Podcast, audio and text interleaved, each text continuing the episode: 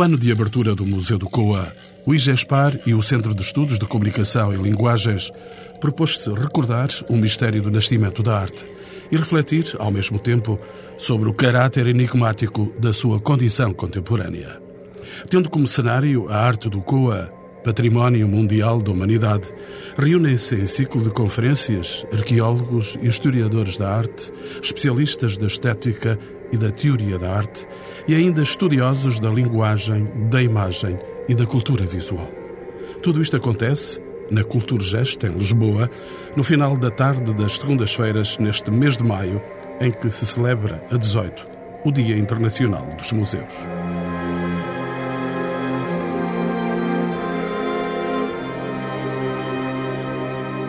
Nos encontros do património de hoje, avanço com uma reflexão semelhante, aberta por José Jiménez, professor catedrático de Estética e Teoria da Arte da Universidade Autónoma e diretor-geral das Belas Artes e Bens Culturais do Instituto Cervantes, em Madrid, a quem pergunto o que se entende quando se faz alusão à arte antes da arte e à arte depois da arte. Há uma utilização da categoria arte que é muito ampla Pensamos que arte son todas las manifestaciones estéticas del género humano, desde el Paleolítico superior, otras culturas, a la tradición de Occidente, pero eh, es que las representaciones y las formas están determinadas culturalmente, que en un sentido estricto lo que hemos llamado arte forma parte de algo que tuvo su aparición en el contexto de nuestra tradición de cultura, en la Grecia clásica y que hay que tener en cuenta el valor de otras formas de manifestación estética, pero que en ese caso el término arte se utiliza solo de forma analógica. Lo cual no quiere decir que no llevemos nuestra investigación también hacia esas manifestaciones estéticas del Paleolítico superior o de otras culturas, y es la hipótesis teórica de interpretación más fuerte. Ahí yo creo que se puede encontrar lo que serían las raíces del arte, que yo las sitúo en las distintas formas de ritual, de ceremonias muy estables y con unas pautas muy determinadas de comportamiento que aparecen en las distintas culturas de la humanidad. Profesor, mas a arte não é apenas uma enquanto manifestação essencial do ser humano, independentemente da sua idade ou condição histórica? Yo creo que lo que es eh, una manifestación esencial del ser humano es eh, la manifestación estética. Y que esta manifestación estética, que es la dimensión de la representación, crear formas con soportes sensibles, que está en todo ser humano y evidentemente, como usted dice, desde la infancia y en el contexto de las culturas, estas manifestaciones estéticas tienen una forma de institucionalización distinta según los marcos de cultura. Por que, que a ideia de primitivo exerceu um certo fascínio entre os modernos? Bueno, porque hay la voluntad de plantear la cuestión de, de dónde vienen las cosas y también toda esa superposición que a veces viene de contextos históricos o de elementos que se superponen, sobre todo en los artistas, hay la voluntad de despojarse de ellas y de ir al núcleo central, al núcleo originario de las cosas. En todo caso, lo que ha cambiado en la teoría de las artes en las últimas décadas es la idea de que hay una escala evolutiva en las manifestaciones artísticas. La idea de que se puede hablar, por ejemplo, de un arte primitivo, hoy se ve como algo etnocéntrico y como algo que resulta peyorativo. Todas las formas de representación estética tienen una gran complejidad en su articulación y por lo tanto, más que pensar en que formas no occidentales o formas de representación que se remiten al, pasado más remoto, por ejemplo el Paleolítico Superior, sean primitivas, lo que hay que pensar es que esa dimensión de algo original aparece tanto en nuestro presente como en las manifestaciones estéticas del pasado. É verdade que a arte dos nossos dias alude ainda alguma relação primordial com a natureza, como parece suceder na arte do Paleolítico? Yo no, no, creo que sea en esos términos tanto una relación eh, primordial con la naturaleza, pero lo que sí es verdad es que el arte de nuestro tiempo tiene una búsqueda de formas originarias de significación.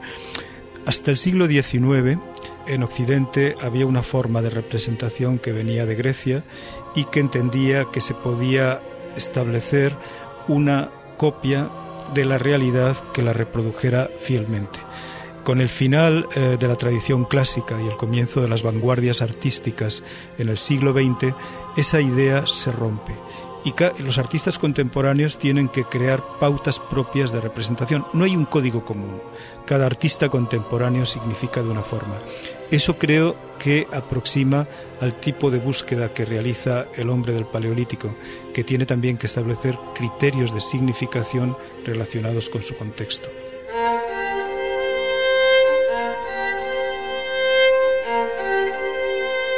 Estendo agora o debate a outros convidados dos Encontros do Património. A investigadora Teresa Cruz, do Centro de Estudos de Comunicação e Linguagens, Alberto Carneiro, artista plástico, nascido no Coronado em Santo Tirso, autor, entre outras, da obra escultórica a colocar no Museu do Coa, e o arqueólogo António Martinho Batista, especialista em arte rupestre pré-histórica e atualmente assessor principal do Parque Arqueológico do Val do Coa. Será do seu extenso saber que sentido tinham as gravuras rupestres para as próprias comunidades que as produziam. António Martinho Batista. A arte rupestre é um fenómeno mundial catalogado hoje em todo o mundo, desde os tempos mais remotos, desde o Paleolítico mais profundo até praticamente aos nossos dias. Andaram perdidas? Muitas delas sim. Mas, eh, atendendo-me à sua pergunta, eu penso que a arte rupestre é uma forma do homem ordenar o seu mundo através da criação estética, e é por isso que lhe chamamos arte. Embora haja alguns arqueólogos que prefiram chamar grafismos a muitas uh, das obras que estão gravadas ou pintadas nas rochas. Isso é algum despeito? Eh, muitas vezes há um certo receio em chamar arte determinadas obras pré-históricas, ou porque nós nós entendemos muito bem e nesse aspecto podem ser paralelizadas com muita da arte contemporânea, porque verdadeiramente para descodificar a arte de um determinado sítio, de um determinado local, por exemplo, a arte do Coa, a arte Foscoa, nós sabemos que ela tem uma evolução de mais de 20 mil anos, que se alonga por vários períodos e cada período tem as suas formas próprias a sua imagética própria, a sua iconografia e o ordenamento dessa iconografia também tem a ver com cada período. É por isso que muitas vezes é fácil chegarmos a uma rocha, olhar para ela e dizer imediatamente é paleolítico, não é paleolítico, é neolítico, é idade do ferro, ou é, por exemplo, século XVIII, XVII, XX. Porque de facto a temática, o ordenamento, a técnica, tudo isso é um pequeno mundo, é um pequeno mundo de, do arqueólogo rupestre, do, do pré-historiador de arte, chamemos-lhe assim, que eu procuro ser. Portanto, olhando para esses, para esses símbolos, para esses enigmas, muitas vezes, porque têm por vezes formas completamente abstratas e que ultrapassam a nossa primeira compreensão. Esses enigmas têm sentido para quem? Tiveram sentido desde logo para os seus criadores. E nós, para entrarmos na pele desses criadores, é muito difícil. É um trabalho quase de microsociologia ou microantropologia, entrarmos eh, na mente, digamos, dos criadores eh, dessas obras. Por outro lado, nunca nos devemos esquecer que o arqueólogo rupestre normalmente trabalha com virtualidades, pouco mais resta daquele tempo. Ou seja, é como se eu lhe der um texto, por exemplo, em russo, em cirilo, e não lhe der o dicionário. Você olha para o texto e dificilmente o entenderá. Ao pegar uh, num texto inclusivamente sendo ele contemporâneo, se não conseguir descodificar essa linguagem, ora bem, na arte rupestre é um bocado a mesma coisa. E por isso isso exige um grande entendimento da parte de quem vai estudar essas coisas, do próprio tempo em que foram criadas. Daí ser muito importante o contexto, aquilo que nós chamamos o contexto arqueológico, é envolvente, conhecer o máximo as formas de viver e as formas de ordenar esse mundo. Eu tenho para mim que a arte paleolítica do Coa, e agora refiro-me concretamente à arte paleolítica e não à que está no Coa, mas que é posterior, é uma forma do homem paleolítico ordenar o espaço envolvente, o espaço de caça, mas ao mesmo tempo também o espaço social em que o homem paleolítico vive. E entramos noutra eh, dimensão. O homem vivia no Val do Coa, ou o Val do Coa era, por exemplo, como é uma igreja para nós, onde se fazem determinados rituais, mas onde não se vive verdadeiramente. Portanto, o homem atual vive em volta da igreja. A igreja, por exemplo, desde a Idade Média, passa a ordenar as vilas, as cidades, passa a ser o polo, o centro de uma determinada urbe, de um determinado tempo, de um determinado espaço. O Coa, um santuário? Neste sentido, sim.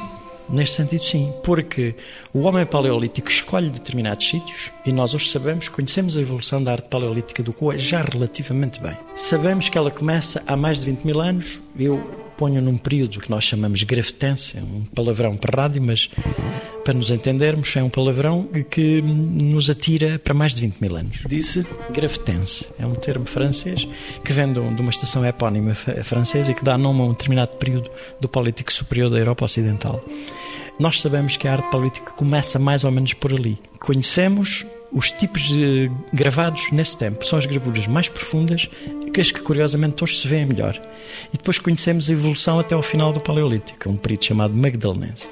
São cerca de 15 mil anos de evolução artística. No primeiro período, o homem grava fundamentalmente nas zonas de praia. Praias que hoje são, eh, algumas delas estão debaixo de águas de barragens, como a barragem do Pocinho. Mas é aí que se estabelece, digamos, o primeiro santuário. E podemos então no Paleolítico considerar o Val do Coa como um duplo santuário. Porque na fase seguinte há um deslocamento para a zona da Foz do Coa, com as tais gravuras incisas, as tais que se veem muito mais mal e que são posteriores. Ora bem, a partir daqui nós temos um espaço ordenado. Vamos agora tentar entendê-lo através da arqueologia. Primeiro aspecto, fazer a descodificação gráfica do que ali está. E então entra o desenho, a fotografia, aquilo que eu chamo o namoro com as rochas, com os sítios, que é o que o arqueólogo rupestre tem que fazer. Depois a compreensão do espaço vivencial. E vamos ver, isto integra-se naquilo que é a vida do homem paleolítico, que nós sabemos, enfim, é, é dos manuais, como se pode dizer, o homem paleolítico vive sobrevive da caça. Mas tem que se organizar também enquanto estrutura social. Doutor António Martinho Batista, deixe-me saber ainda mais. Será que os habitantes desses lugares, os nossos antepassados, são nossos antepassados, perceberam que uma série de linhas, de pontos e cores podiam representar alguma coisa? Isso que nós olhamos e vemos quando vamos ao. Seguramente. Nós olhamos para um determinado animal e chamamos-lhe um auroque. Não conhecemos qual é o termo do Paleolítico para auroque. Seguramente teria um termo. Um sinal gutural qualquer, porque a linguagem é muito antiga. Não sabemos qual é esse termo. No entanto, o auroque tem para o homem paleolítico, digamos, o, primeiro, o mesmo significado tem para nós enquanto figura animal. No entanto, o significado pode ser mais profundo. Ora bem, nós aqui ao olharmos para um auroque, descodificamos-lo enquanto animal e dizemos estilisticamente é mais ou menos naturalista, é mais ou menos esquemático, é estereotipado, as formas são mais ou menos uh, idênticas numa série deles e, portanto, obedece a um estilo que nós padronizamos num determinado tempo. No entanto, há um segundo significado sempre atrás desta, desta forma, sempre. E seguramente para o homem paleolítico também. Porque a arte rupestre, e nomeadamente estas formas, representam algo mais do que a própria forma animal. É como a nossa arte atual até hoje, há sempre algo mais atrás de um quadro, atrás de uma pintura, atrás de uma escultura.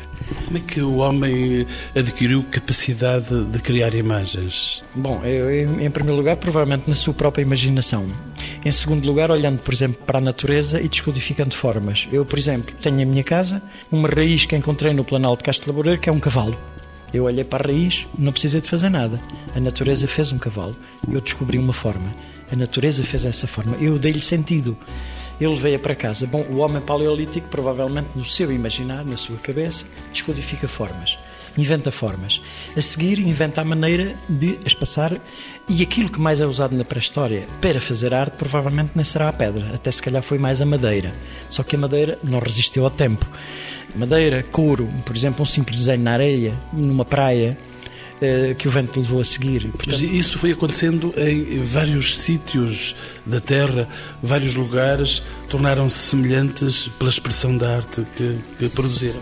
Sim, há uma, há uma corrente da antropologia que defende que podem ter surgido em lugares diferentes um bocado as mesmas ideias, como se o homem pertencesse, o homem é uno, o seu sistema nervoso central é igual desde o Paleolítico até hoje e, consequentemente, há determinados estímulos que desenvolvem de, determinados tipos artísticos que podem ser idênticos. Ora bem, o que é que eu quero dizer com isto? Que há determinadas formas que podem ter sido inventadas no Val do Coa e que, sem haver uma ligação, podem simultaneamente ter sido inventadas na Austrália, por exemplo, que é do outro lado do mundo. E o homem, a partir eh, da invenção, digamos, se calhar das primeiras formas que observou na natureza, estas formas que a natureza faz e que nós, olhando para elas, lhe atribuímos um sentido que vai para além da própria pedra, ou da própria rocha, ou da própria madeira, ou da própria raiz, como eu há bocado falava, e atribuímos-lhe um outro sentido. É o tal sentido artístico. É, é assim tão único que não seja repetível? De facto é difícil hoje em dia, não há nenhum lugar no mundo idêntico ao Val do Coa. Desde logo porque é a mais antiga arte paleolítica dar livre, isto é importante apontar-se, dar livre, conhecida no mundo, e não só no Velho Mundo, em que há um espaço ordenado pela arte, monumentalizado pela arte. E é a grande herança que o homem paleolítico nos deixou no nosso território é ter ordenado esse sítio que nós podemos chamar santuário, como há bocado dizíamos, mas podíamos lhe chamar outra coisa qualquer. Pode ser um simples espaço de agregação. Há quem pense, inclusivamente, que na Europa paleolítica havia determinados sítios que eram exatamente esses espaços de agregação e que a arte seria o transmissor de ideias, de conceitos, de trocas, de tradições que ali ocorreriam. E o Val do Co é isso mesmo, é esse lugar de agregação. Doutor António Martinho, as gravuras do Val do Coa são sinalética, são escrita ou são arte? Em primeiro lugar, são arte, para mim. Mas para o homem paleolítico podiam ser sinalética. São seguramente arte porque ainda hoje nos causam emoções algumas invenções feitas uh, pelos homens do Coa, a maneira como jogaram na pedra determinadas formas e como as souberam trabalhar. Mas são simultaneamente sinaléticas, sem dúvida, porque no Val do Coa provavelmente algumas daquelas gravuras tinham o mesmo significado, por exemplo, que nós quando andamos numa estrada e vemos um sinal, sentido proibido, velocidade máxima 80 ou 90 e nós sabemos intuitivamente isso. Já faz parte da nossa cultura, do nosso código de comportamento para o homem paleolítico, eu tenho para mim que seguramente seria também um bocado assim. Um passante, ao ver uma determinada rocha decorada, podia não lhe detectar o sentido profundo do seu verdadeiro criador, mas algum significado ele descodificava a partir daí. Fosse um relato de uma cena de caça, fosse um marcador étnico, por exemplo, de um território, do tal lugar de agregação, fosse o que fosse. Os significados aqui podem variar muito.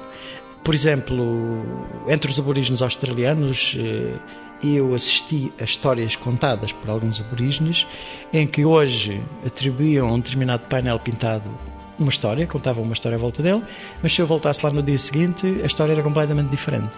Portanto, a arte, neste caso um painel gravado, gravado ao longo por várias gerações, porque há gravuras sobrepostas ao longo de tempos infinitos, o significado vai variando.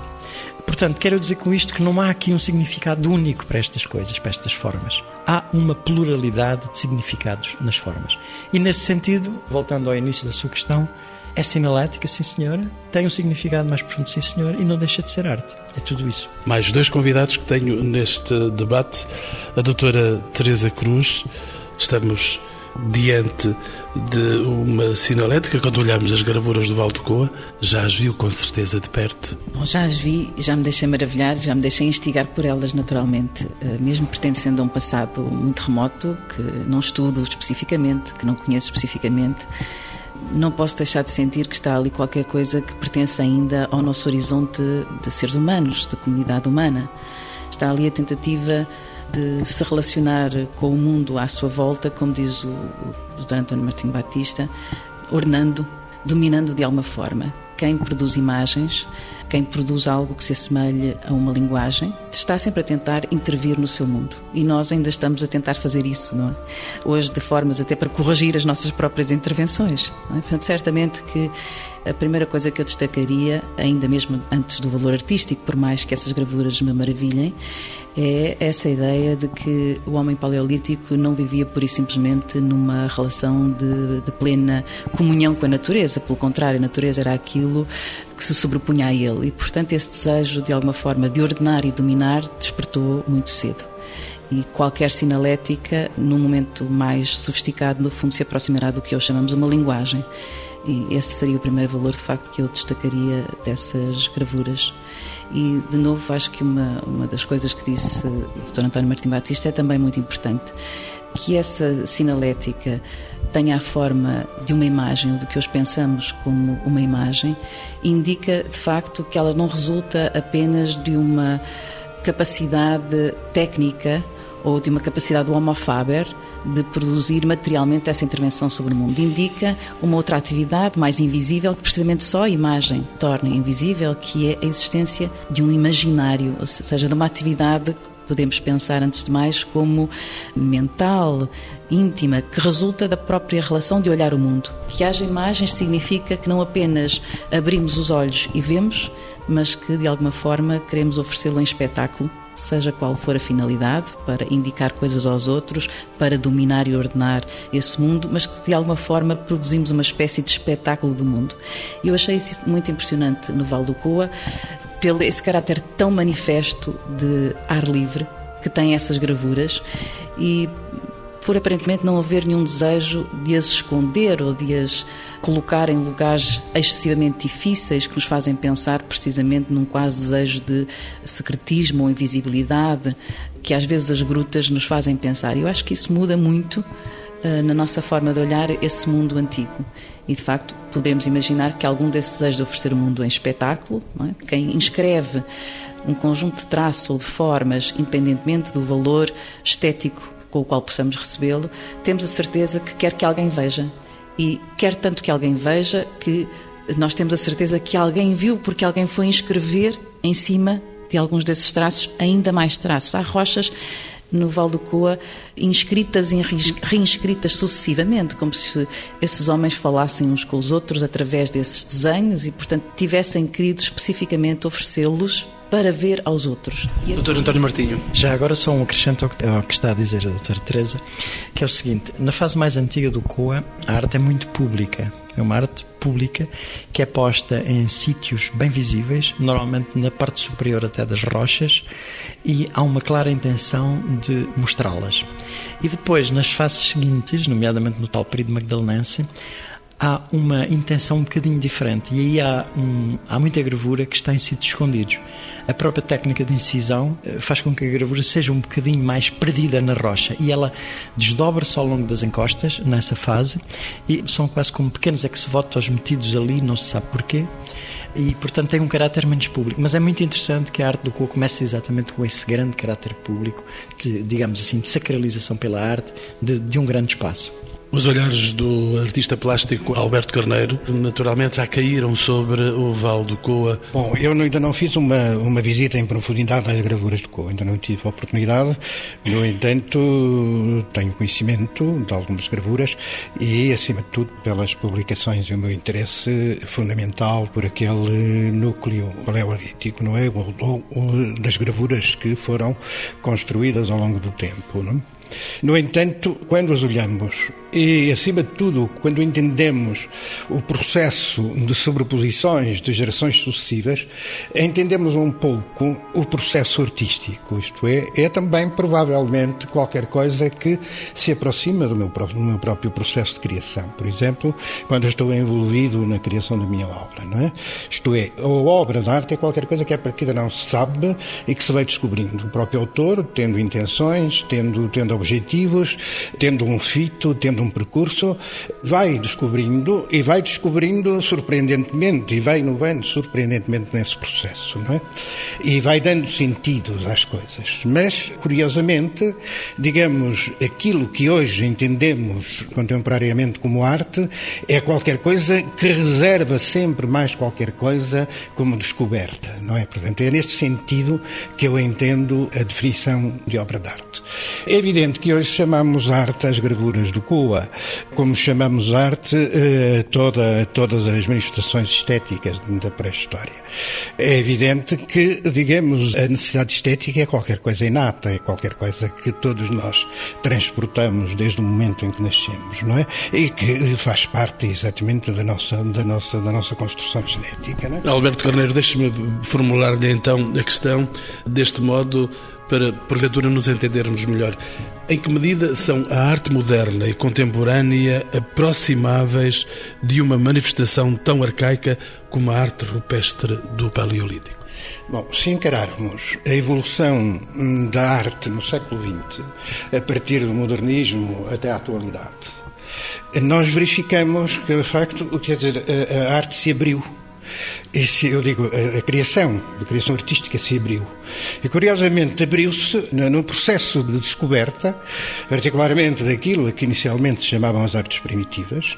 É? é? muito nítido que no cubismo a influência durante da, da, da, arte negra, e é nítido que, por exemplo, na arte bruta a influência da arte da Polinésia, é evidente que em certos momentos, em certas manifestações das obras do Brancusi, também a influência da arte negra, etc. Portanto, há uma abertura digamos, nesse sentido. E não é por acaso que hoje temos um entendimento estético, neste caso, não estou a falar do lado científico, não estou a falar do lado da arqueologia, nem do lado da antropologia, estou a falar do lado da estética. Nós hoje temos, de facto, um entendimento muito mais alargado dessas manifestações, porque temos a nossa sensibilidade construída, de facto, nesta abertura que a arte foi fazendo até aos nossos dias. Foi exercendo fascínio. Foi exercendo fascínio e foi propondo novas descobertas e, curiosamente, a arte hoje é feita individualmente, de facto, tem uma marca individual, como eu acredito que, por exemplo, as gravuras do, do Paleolítico também tinham. Não é possível lê-las neste sentido, em que se pode ler, ler, ler o, estilo, o estilo pessoal, dito assim, entre aspas, dos artistas contemporâneos. Há, portanto, uma aproximação, de facto, ao nível da sensibilidade, onde não é tanto do entendimento intelectual, esse depois vem, vem por acréscimo, exatamente pelas teorizações todas que se têm feito na, na ligação entre, entre a arte da pré-história e a arte, e a, arte contemporânea, mas é nítido que hoje há um campo na arte contemporânea que, do ponto de vista, digamos, da percepção artística, nos aproxima muito daquilo que é o mundo, o mundo da estética da arte do Paleolítico, por exemplo. Há uma aproximação entre a arte contemporânea e a arte primitiva?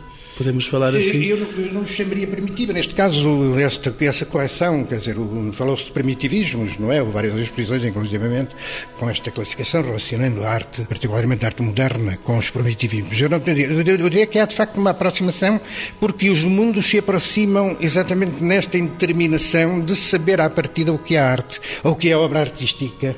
Se me perguntarem a mim o que é arte, eu digo que não sei. Eu posso conversar consigo sobre os objetos artísticos e vamos construindo uma noção possível. Eu só posso falar da arte lá da estética. E a estética é um exercício mental, efetivamente, que tenta construir e desconstruir a obra de arte, alargando o seu campo de compreensão. Mas nunca a significa no sentido último de dizer está aqui encontrado o último significado que durará para sempre, não é? Portanto, hoje sabemos, efetivamente, que cada um de nós, perante uma obra, de arte, perante uma gravura do, do, do, Paleolítico, recria essa mesma obra em si mesmo, através, e curiosamente, através do quadro cultural que transporta e da necessidade que tem de arte. Doutora Teresa Cruz, há, há de facto diferentes públicos que entendem esta matéria de modo diferente. Como é que as comunidades locais e o público em geral que não são especialistas valorizam esta arte? Há diferentes públicos e é desejável que haja diferentes públicos. Isto é, parecer-me absurdo que um objeto tão extraordinário, tão rico, que pertence a um passado tão remoto que não podemos entender senão como absolutamente comum, não pode ser apropriado por nenhum grupo, não seja hoje recebido por todos. Que não incentivemos todos a deixarem-se instigar. Parte do trabalho que tentei fazer com vários colegas investigadores da Universidade Nova de Lisboa, a convite do IGESPAR, enquanto não especialistas, foi precisamente não deixar que um objeto destes ficasse apenas encerrado, não tanto no saber dos especialistas, porque ele é absolutamente importante para nos guiar, mas num público de especialistas. E, portanto, é como não especialista que aqui estou a dizer que nessa qualidade aquilo me interessa e muito.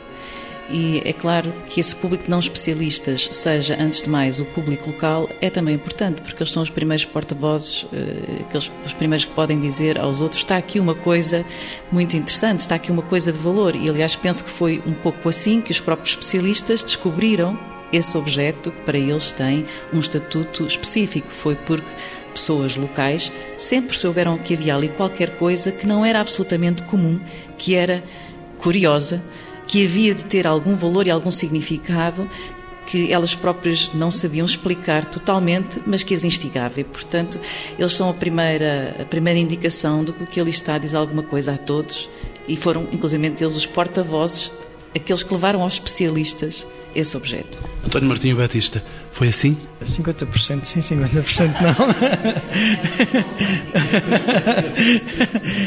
Digamos que, por exemplo, na Canada do Inferno e na Foz do Coa, há umas gravuras de moleiros uh, do século XX, e há um deles que ainda está vivo, que conheciam de facto as obras paleolíticas e as respeitaram, fazendo as suas próprias gravuras ao lado de obras paleolíticas. Por exemplo, a gravação na Canada do Inferno do Castelo de Guimarães, eu acho deliciosa, com a data, portanto, está ligado aquilo a 1954, se não me engano, influenciado com certeza ainda pelo ano dos centenários, que foi 1940, portanto, a ideologia de Estado Novo, que tem de um lado uma luta entre duas figuras, a lutar à espada, portanto, dentro daquela mitologia hum, de como era a Idade Média vista nos anos 40 e 50.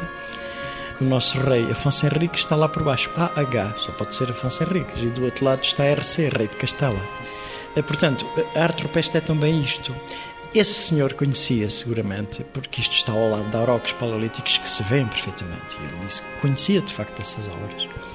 E portanto, há um respeito, ele não sabia a idade daquilo, sabia que havia ali outras obras.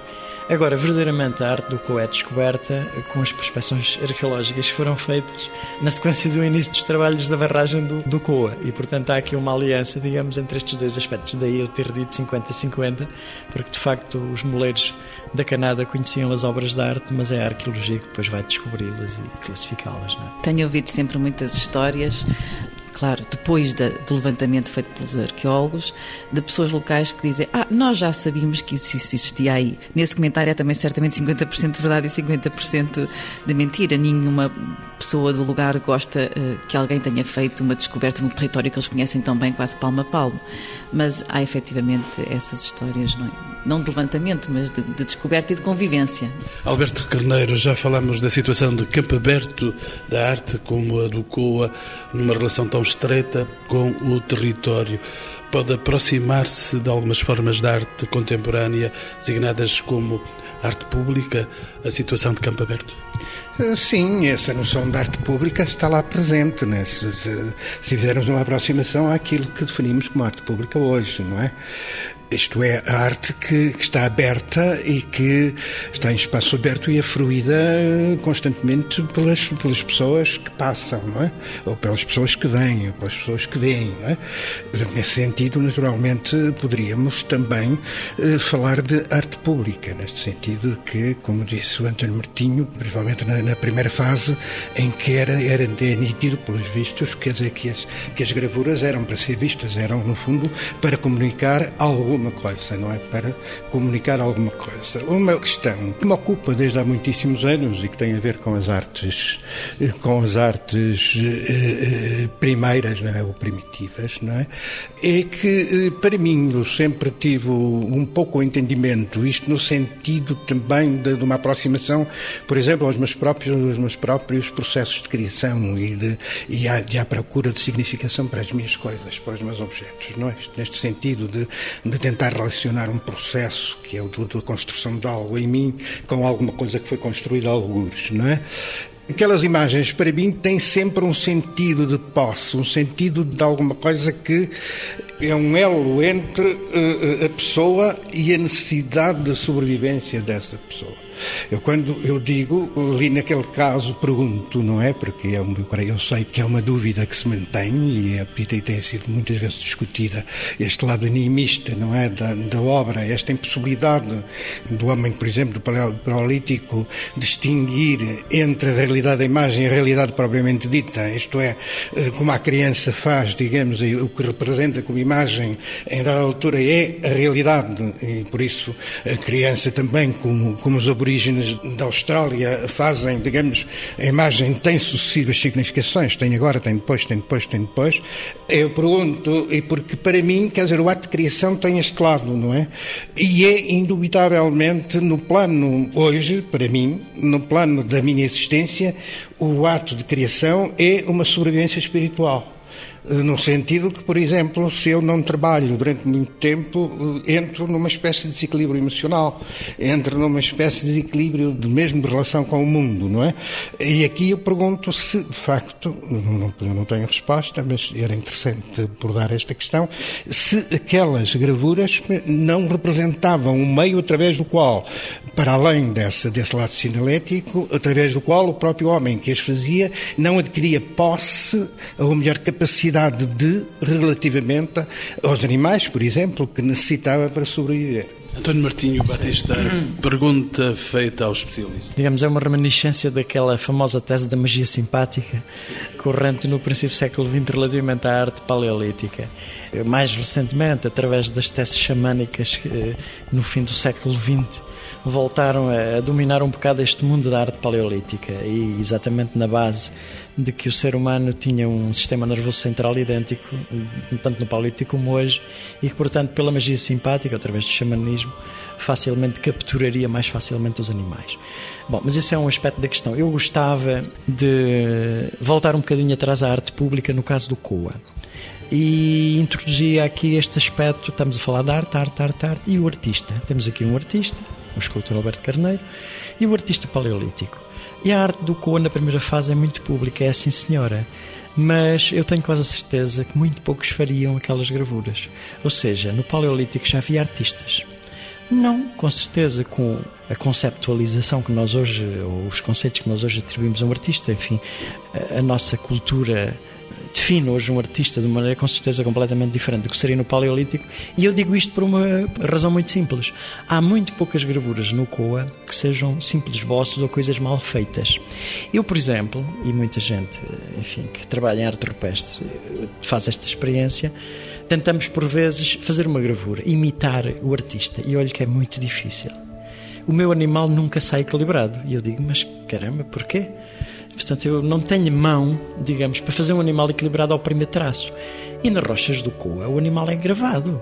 Portanto, o artista não se pode enganar. Não, não vai, volta atrás. Não volta atrás, não vai apagar. E, portanto, o artista paleolítico, é por isso que eu digo muitas vezes, é um artista já de corpo inteiro. É um verdadeiro iniciado ao fazer aquelas gravuras não com o significado que iniciado às vezes por aí tem, com algumas doutrinas mais esotéricas, mas é um verdadeiro iniciado na arte da gravura, na arte da gravação, ou seja, na arte. E portanto, é muito raro, e é isto que faz também a grandeza do cor relativamente a outros sítios, até, até sítios coevos, como por exemplo Ciega Verde, onde nós encontramos muitas gravuras que não têm a profundidade estética que a gente encontra quando olha para um determinado painel no COA e vê aquela perfeição de linhas, o equilíbrio das formas, o equilíbrio das figuras e tudo aquilo joga de uma maneira que nós chamamos arte. É por isso que eu digo que a arte do COA é muito arte. Teresa Cruz. Eu compreendo bem o que António Martins Batista está a dizer e também isso me impressionou de facto quando visitei o COA. E impressionou, aliás, muitos arqueólogos nas primeiras descobertas de gravuras do Paleolítico. Tanto assim que alguns, eh, penso que a história é verídica, mas está aqui o António para confirmar, terão recusado a autenticidade dessas gravuras como gravuras do Paleolítico, dada a sofisticação de uma arte que outros pretendiam primitiva ou primeva. Mas essa questão é muito curiosa porque, no fundo, ela mostra bem que a noção de arte tem que ser, de facto, contextualizada, como dizia José Jiménez. Não quer dizer que eu não considero legítimo que recebamos hoje, que enquanto aquele que recebe, não as recebamos como arte é um pouco, e vou usar de novo as palavras de um, de um grande especialista da arte e de estética, bem conhecido do público português, muito traduzido entre nós, o Mário Perniola, que veio também a Lisboa falar do COA, também ele muito impressionado, aliás, como um extraordinário embaixador do COA, porque veio uh, de uma forma muito viva e muito impressionada a falar dessas gravuras, mas vou pegar nas palavras dele para dizer que o facto de hoje olharmos para o céu e dizermos que está estrelado, temos todo o direito, faz parte da nossa relação estética com o mundo, não quer dizer que esses pontos luminosos que vejamos no céu sejam estrelas. São qualquer coisa, um enorme enigma que até pode já ter sido, mas que chega até nós como estrelas. Que as gravuras do Coa cheguem até nós como arte, quer dizer, antes de mais nada, que nós, ocidentais, que viveram uma certa forma de cultura e uma certa forma da história dessa cultura, tendemos preferencialmente a chamar a isso arte. Curiosamente, tendemos a chamar a isso arte hoje em nome de algumas características que segundo o princípio da nossa conversa, até reconhecemos que não pertencem de um modo fundamental a estas manifestações do Paleolítico, isto é, tendemos a chamar arte sobretudo àquilo que está rodeado de uma certa gratuitidade, isto é, que não é feito para servir um fim específico, que está para além de uma funcionalidade e que nós recebemos sobretudo porque nos impressiona ou porque o recebemos com a nossa sensibilidade, para o dizer talvez de uma forma mais, mais precisa do ponto de vista estético, recebemos esteticamente. No fundo, a nossa conversa começou aqui pelo reconhecimento de que essas gravuras não são só isso.